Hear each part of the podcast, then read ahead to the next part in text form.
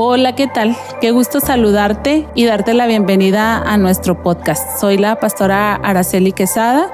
Estamos, mi familia y yo, pastoreando la iglesia MLV, Ministerios David, en la ciudad de Chihuahua. Es una iglesia que desde su nacimiento tiene una visión increíble que nos apasiona muchísimo. Eh, nuestra visión es eh, unir familias a Cristo.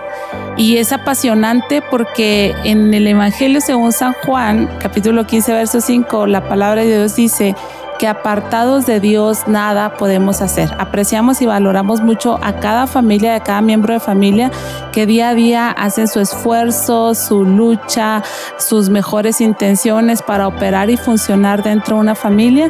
Y creo que nosotros somos un recurso divino que ayuda a esta tarea, a este sueño, a esta necesidad, a este deseo que tienen. Así es que estamos encantados de trasladar nuestras predicaciones que domingo a domingo compartimos a estas plataformas y ponerlas a tu alcance. Esperamos que sean de bendición. Ese es nuestro mejor y más grande deseo, que eh, las familias sean alcanzadas por Jesucristo nuestro Señor. Un gusto, ponte cómodo, escúchanos y estamos a tus órdenes saludarlos en esta mañana, hermanos. Es una alegría este, verlos y sentirlos, amén, aún detrás de las pantallas. Qué bueno que usted puede seguirnos, esforzarse, hacer este espacio para conectarse, aunque durante todo el día puede hacerlo, pero qué padre, qué bendición que se conecte en el horario de las 10 de la mañana. Estoy muy contenta y vamos a iniciar una serie. Ah, algunos de ustedes se pueden preguntar por qué ahora la pastora está predicando series. Creo que en medio de tanta inestabilidad, lo que podamos tener estable lo vamos a hacer en el nombre de Jesús. Amén. Así es que en esta mañana vamos a iniciar con una serie nueva. Se llama El Dios de Milagros. El Dios de Milagros. Y quiera el Señor, hermanos, traernos a nuestra memoria y a nuestro corazón esta verdad. Él es el Dios que hace milagros, amén, para nuestras vidas y nuestros corazones. Entonces, vamos a predicar cuatro sermones en este tema que tiene que ver con cómo Dios interviene en la vida de diferentes personas para hacer un milagro. Y en esta ocasión, hermanos, vamos a irnos a, a ver cómo Dios obra un milagro en una familia que ha perdido la esperanza, en una familia desesperanzada. Y el texto base se encuentra en el libro de Génesis, capítulo 15, y yo quiero invitarle que usted nos acompañe en su Biblia. Los que están en casa por aquí van a ir pasando las cintillas con el texto bíblico. Y dice la palabra de nuestro Dios así, capítulo 15 de Génesis, en el versículo 1, en el nombre del Padre, del Hijo y del Espíritu Santo. Después de estas cosas vino la palabra de Jehová a Abraham en visión, diciendo, no temas, Abraham. Yo soy tu escudo y tu galardón será en sobremanera grande. Y leo otra vez esto, no temas, Abraham. Yo soy tu escudo y tu galardón será sobremanera grande. Y desde este versículo ya nuestro corazón y nuestro entendimiento se va abriendo hasta esta realidad. Dios es un Dios de milagros que nos va a librar de temor y que nos va a recompensar. Verso 2. Y respondió Abraham, Señor Jehová, ¿qué me darás? Siendo así que ando sin hijo y el mayordomo de mi casa es Damaseno Eliezer. Dijo también Abraham, mira que no me has dado prole y he aquí que será mi heredero un esclavo nacido en mi casa. Luego vino palabra de Jehová diciendo, no te heredará este, sino un hijo tuyo será el que te heredará. Y, y lo llevó fuera y le dijo, mira ahora los cielos y cuenta las estrellas, si las puedes contar. Y le dijo, así será tu descendencia. Verso 6, y creyó a Jehová y le fue contado por justicia. Señor, ayuda a nuestra incredulidad. Señor, visítanos a través del consejo de tu palabra, Dios. Esta palabra, Señor, no se quede en la mente, sino baje al corazón y no vuelva a ti vacía, Señor.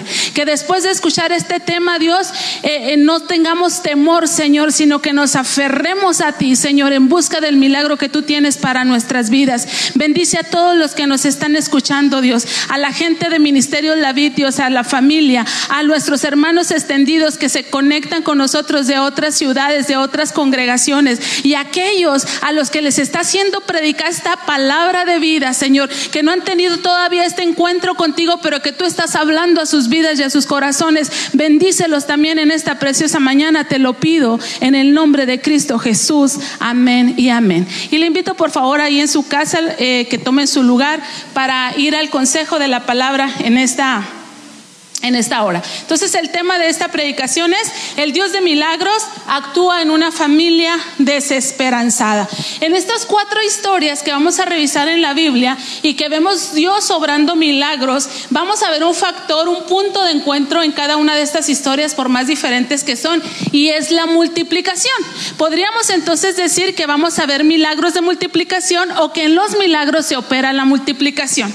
Yo no sé ustedes, pero a mí mi coco yo creo que ustedes no, porque tienen cara de muy listos, pero mi coco fueron las matemáticas.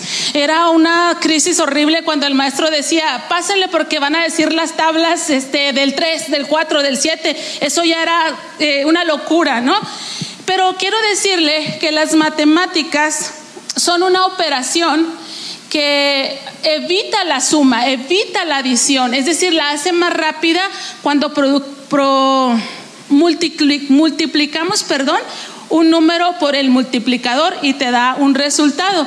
Pero entonces yéndome un poquito atrás me di cuenta que la multiplicación, este, los números que se multiplican, por ejemplo, en la tabla del 3, 3 por 4, este 3 y este 4 se denominan factores. Y luego el resultado de esa multiplicación se llama producto. Entonces, en la operación de milagros o Dios obrando milagros existe el factor humano y existe el factor divino. Cuando el factor divino impacta, opera, interviene en lo que está pasando en el factor humano, hay un producto y ese producto lo vamos a llamar milagro.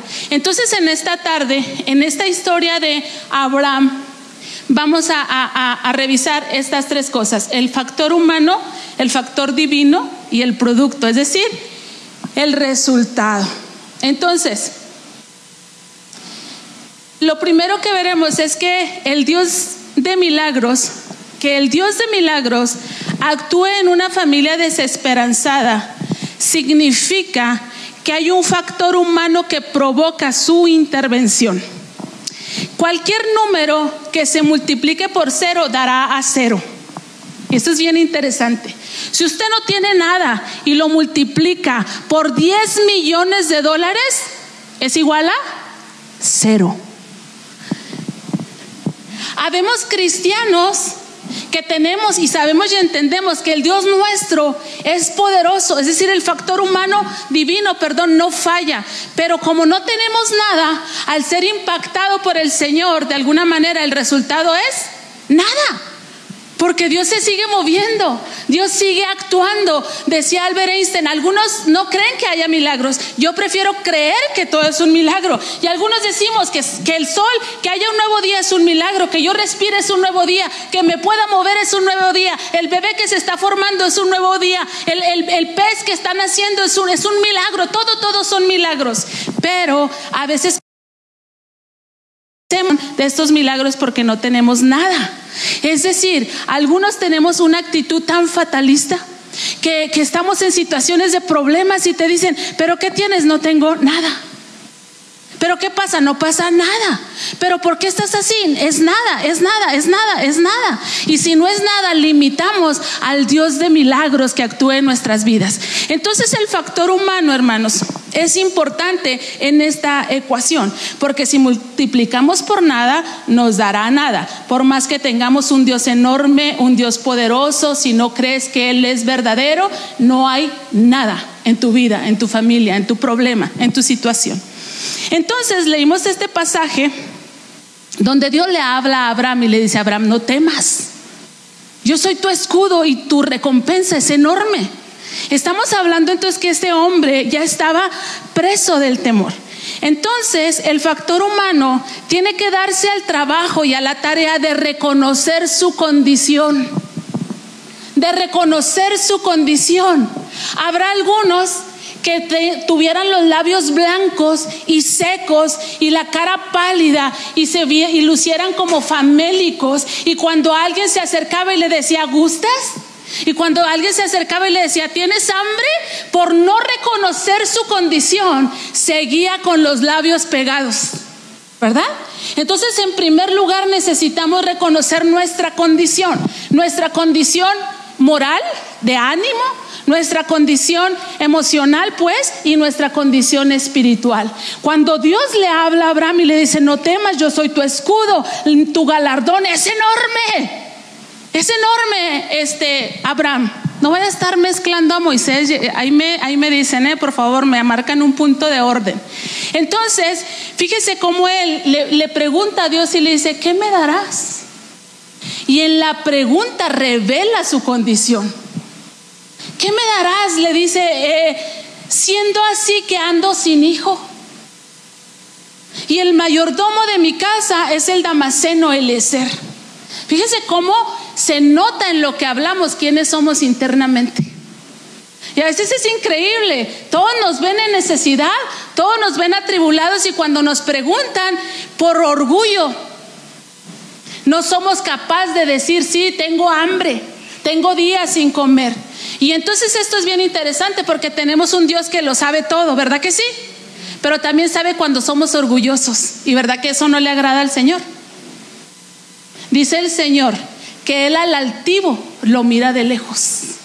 Lo ve famélico, lo ve con los labios secos, lo ve con la lengua que ni siquiera ya puede hablar porque está así, lo ve que, que se tambalea de lo débil porque tiene mucho sin comer, pero el Señor lo mira de lejos porque está en esa condición por orgulloso. ¿Qué tienes? No tengo nada.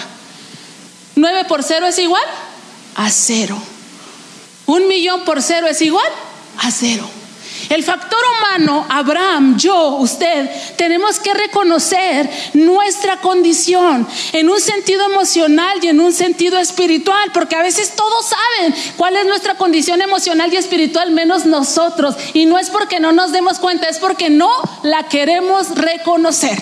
Pero como dice la Biblia que de la abundancia del corazón habla la boca, pues entonces Abraham dijo, ¿qué me darás? Porque ya, Dios le había dado tantas cosas, ¿sabe?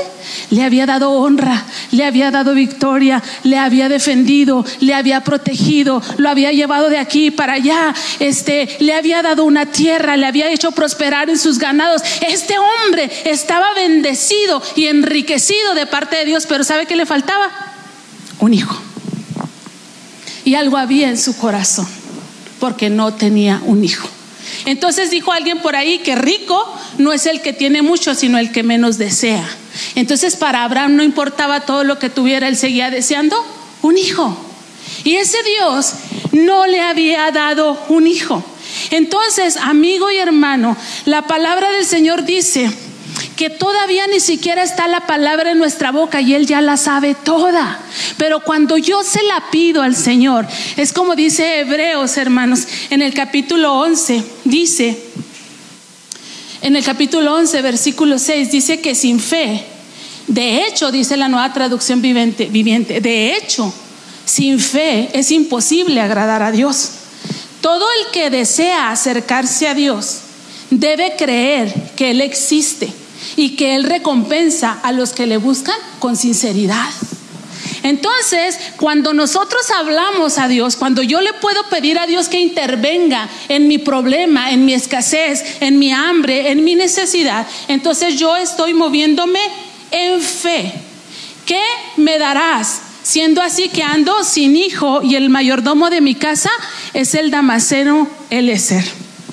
Pero Abraham sigue en este diálogo con el Señor y cuando sale lo primero que está en su corazón, que son sus emociones, sus heridas, enseguida puede ser puntual. Puede ser puntual. Porque si nos acercamos con Dios y, y, decimos todas nuestras emociones, toda nuestra frustración, pero no somos puntuales, nos quedamos otra vez sin nada. Entonces Abraham le dice, no tengo prole no tengo problema. Entonces, este factor que va a ser impactado por el Dios Todopoderoso ahora tiene un número. ¿Qué falta ahí? Prole. Necesito hijo. Y a veces, hermanos, somos tan complicados que ni siquiera entendemos qué es lo que necesitamos. Por eso el Señor a muchos que les hizo milagros le dijo, ¿qué quieres? ¿Qué quieres? ¿Qué quieres? algunos todavía le dijo, ¿quieres ser sano? Porque a lo mejor ese que estaba enfermo lo que quería era que Dios castigara a los que no estaban enfermos. Pero el Señor le dice, ¿quieres ser sano? ¿Quieres recibir la vista? Porque a veces ni siquiera sabemos lo que nos tiene en ese estado de turbación, de desesperanza, de angustia, de sequedad, de peleas en el matrimonio. Pero Abraham pudo ser puntual y le dijo, no me has dado prole. No me has dado prole. Te quiero invitar en esta hora que hay muchos motivos para perder la esperanza. Hay muchas situaciones alrededor para perder la esperanza. Cuando oímos que ahorita los capitalistas vecinos nuestros, su PIB su Producto Interno Bruto bajó un 32%, dice uno, ¡Ah! sangre de Cristo, ¿qué sigue? Cuando oímos esto y cuando oímos aquello y cuando oímos lo otro, podemos perder la esperanza. Cuando oímos que la presa del granero se quedó sin agua, podemos perder la esperanza. Cuando pasa aquello y pasa lo otro, podemos perder la esperanza. Cuando aquellos están lidiando para atender a sus niños de quimioterapia y no hay medicamento, puedes perder la esperanza. Hay muchos motivos por los cuales podemos perder la esperanza. Pero necesitamos en esta multiplicación para que se opere un decir y ser puntuales, no me has dado problema. Señor, no me has dado ayuda. Señor, no me has ayudado en esta situación particular y específica. Haz algo y el Señor lo va a hacer porque colocamos en ese factor un número para que la operación milagro se dé. El segundo factor, hermanos, es el factor divino. ¿Qué es que el Dios de milagros actúe en una familia desesperanzada? Significa que hay un Dios. Y usted dirá, ay hermana, eso es de prekinder.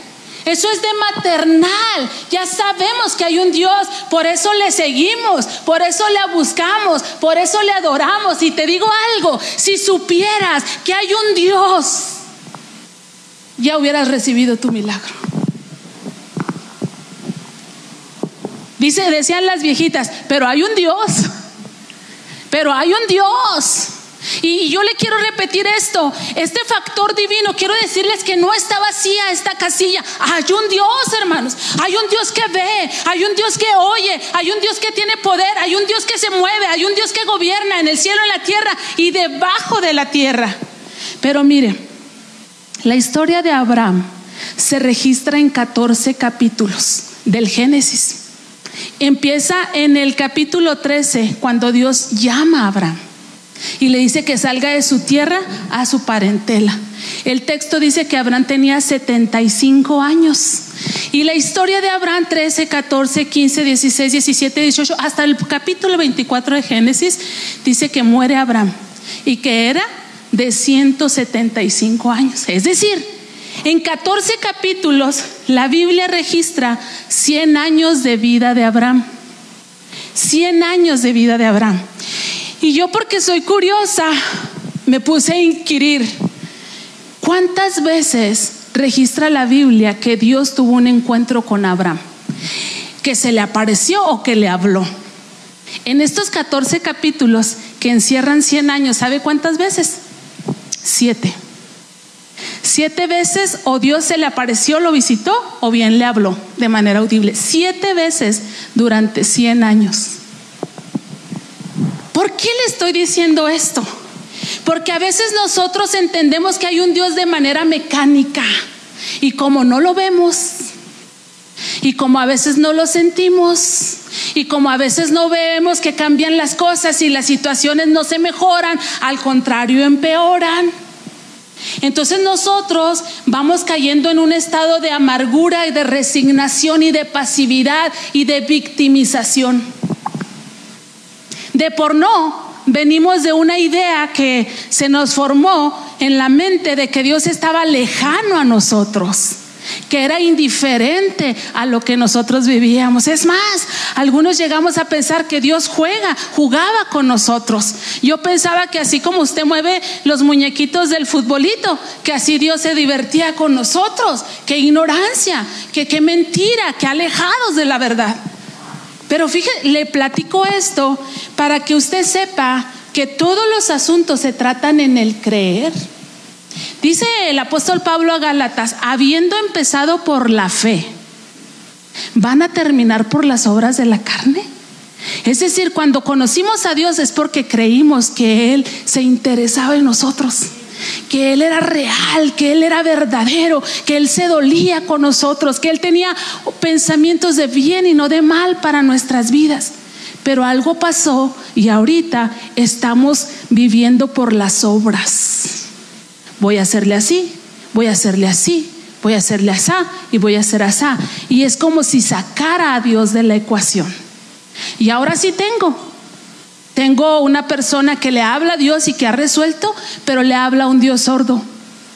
Le habla a un Dios que no se interesa por mí. Le habla a un Dios que no tiene poder. Le habla a un Dios que nos está dando nuestro merecido. Le habla a un Dios que, que está enfadado, que está herido, que está lastimado. Entonces, no hay nada. Porque es como que aquí tengo nueve, pero aquí tengo cero. Por eso le estoy diciendo, hay un Dios y es un Dios que hace milagros todavía. Yo no sé si lo pueda creer. Cuando yo estoy preparando esta serie, el Señor me desafía a mí. Pero tú, Araceli, ¿qué opinas acerca de los milagros? Y yo me puse a investigar de hombres y mujeres de Dios qué opinan acerca de los milagros. Y con tristeza le voy a decir algo. Muchos de ellos hablan, es que todo es un milagro. Que un pájaro cante es un milagro. Que un niño nazca es un milagro. Que tengamos que comer es un milagro. Que respiremos es un milagro. Pero sabe una cosa, pienso que si lo vemos así de esa manera, difuminamos los milagros de Dios y se nos hace habitual y cotidiano. Entonces el Señor me decía, el Espíritu me ministraba mi Espíritu, ¿tú qué opinas de los milagros? ¿Cuánto hace que no eres parte de un milagro? de estos de multiplicación, por ejemplo, ¿no? Y tuve que revisar y acordarme, y no quiero vivir de glorias pasadas, pero me alentó mucho mi corazón porque este alemán que murió, ¿cómo se llama Isaí? Alemán que murió. No te vas a saber el nombre seguro, está complicado. Yo no lo sé pronunciar, por eso lo voy a omitir, pero fue un gran evangelista y él dice, que lo Branhart, Reinhardt, dice que cuando tú predicas de Dios, eso eso ocurre. Es decir, si tú empiezas a predicar que Dios salva, las salvaciones empiezan a correr. Si predicas que Dios perdona, el perdón se empieza a dar. Si predicas que Cristo viene, la gente empieza a actuar en consecuencia. Entonces, el Señor me ministra y me dice, bueno, Araceli, si tú no quieres vivir de glorias pasadas, si tú empiezas a predicar de milagros, prepárate porque milagros van a ocurrir.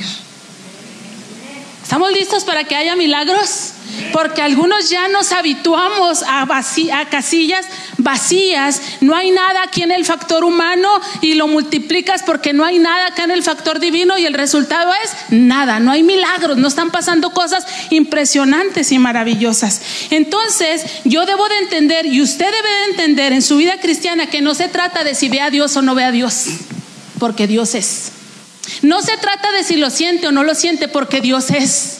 No se trata de si lo entiende o no lo entiende, porque Dios es. Ahora, Dios le habló siete veces a Abraham en este registro de 24 capítulos. Hermanos, pero ¿cuántos versículos tenemos en nuestra Biblia donde el bendito Dios verdadero nos habla, nos da palabras, nos da promesas? Entonces, ustedes y yo tenemos mayor bendición que la que tuvo Abraham, mayor bendición que la que tuvieron los discípulos que caminaron tres años con él, porque nosotros tenemos su bendita palabra que Dios nos ministra cada día a través de ella.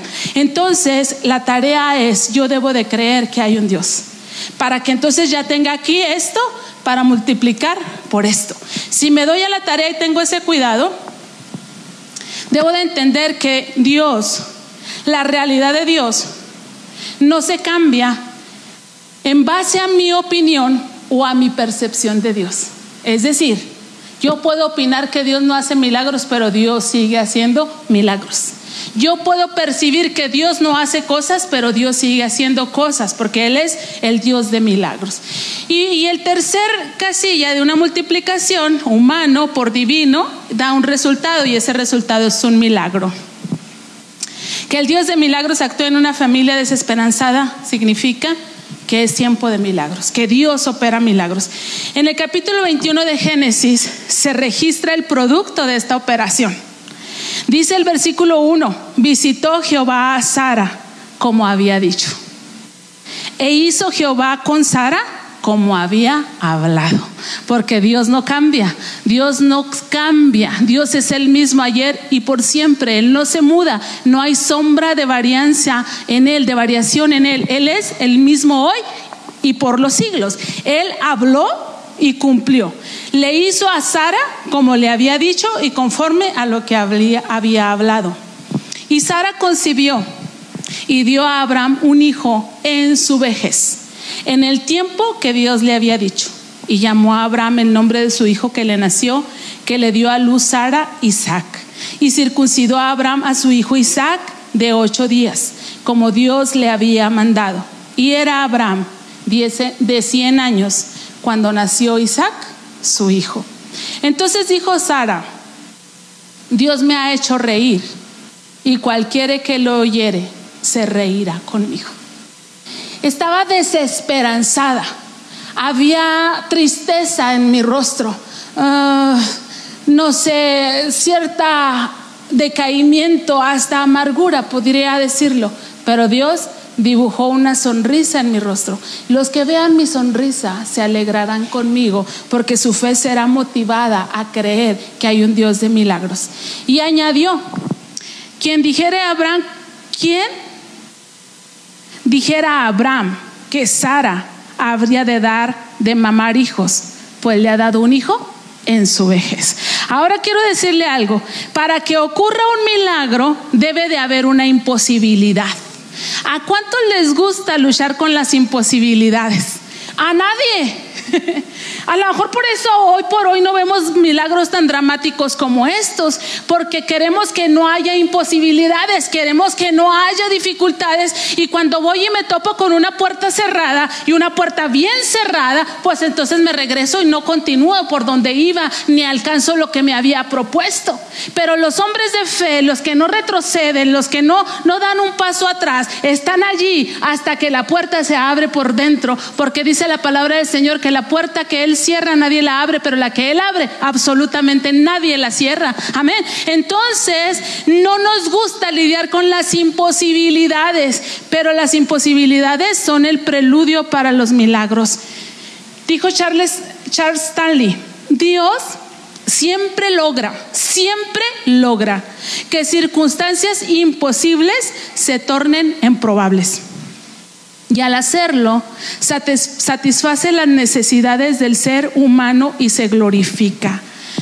Eh, la adversidad, la imposibilidad, no es otra cosa más que decir que humanamente era imposible que Sara tuviera un hijo. ¿Por qué? Porque su matriz era estéril porque algo no funcionaba bien, porque no había los adelantos técnicos, tecnológicos y de medicina que tenemos hoy y no había nada que hacer.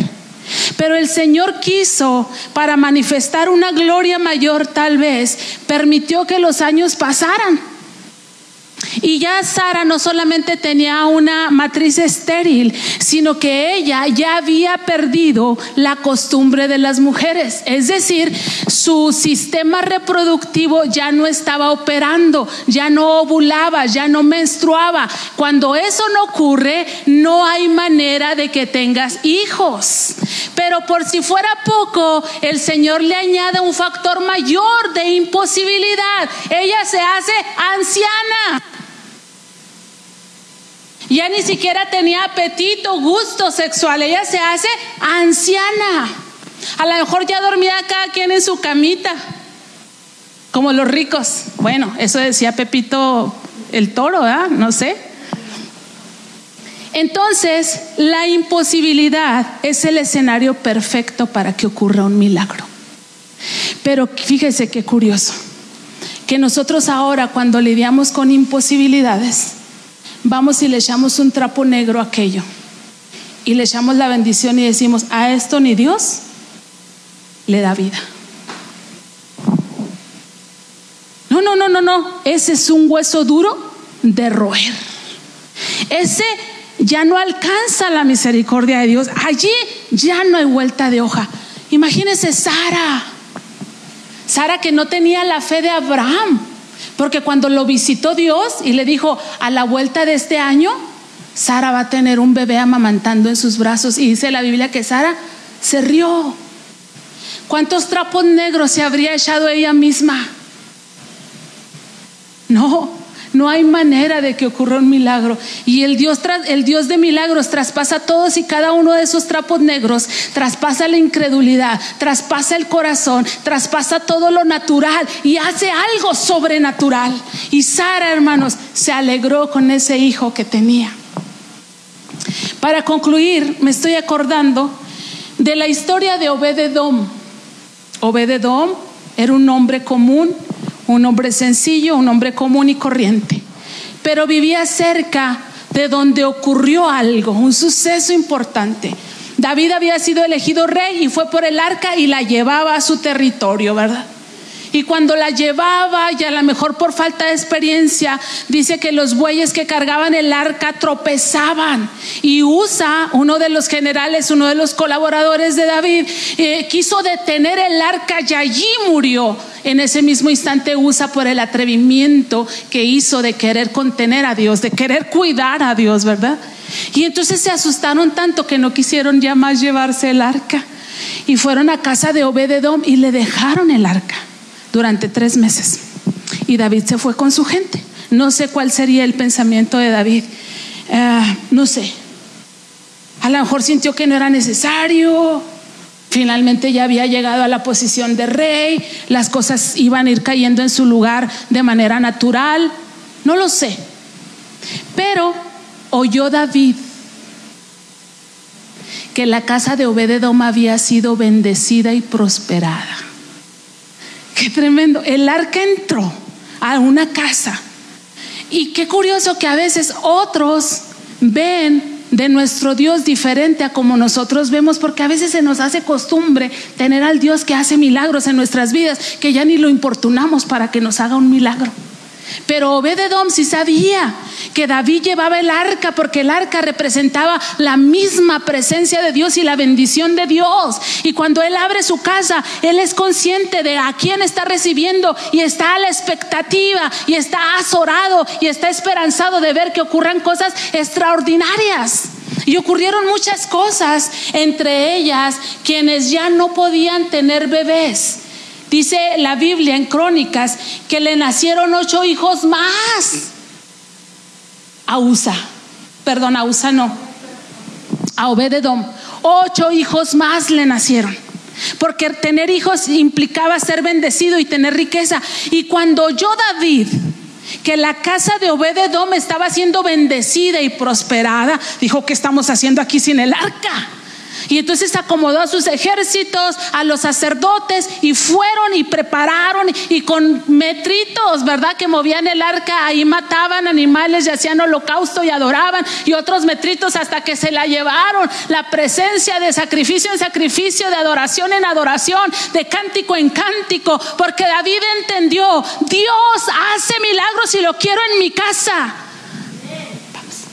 Quiero que mientras entonamos este canto, que se llama Dios de milagros. Usted y yo le pidamos a Dios, Dios, haz tu obra en nosotros.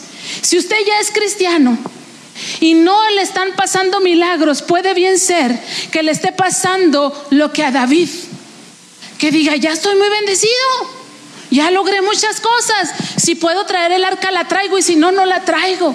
Pero en cuanto oyó que donde estaba la presencia de Dios, allí ocurrían milagros, él quiso el arca en su casa. Entonces, en esta hora, amadas hermanos y amigos, si usted no tiene a Dios en su casa, nunca ha hecho un espacio para que la misma presencia de Dios habite en su corazón, en su vida, este es el día. Este es el día, porque tal vez su familia está llena de desesperanza y tal vez el motivo en su casa no es la esterilidad. Pero vamos, ¿qué está pasando en su familia? Que lo abate, que le ha borrado la sonrisa, que lo tiene como seco, que lo tiene como paralizado, que lo tiene como sin ánimo, como sin fe y no alcanza a ver milagros de Dios en su vida. Pónganse de pie, por favor, en esta hora es un tiempo para que ustedes y yo hablemos con el Señor a todo Chihuahua y al mundo entero. En estos tiempos de imposibilidades es el tiempo en que Dios opere milagros y Él está allí. Él es el factor divino que no cambia, que no ha menguado en poder y en capacidad y su corazón no ha cambiado. Él quiere bendecirnos.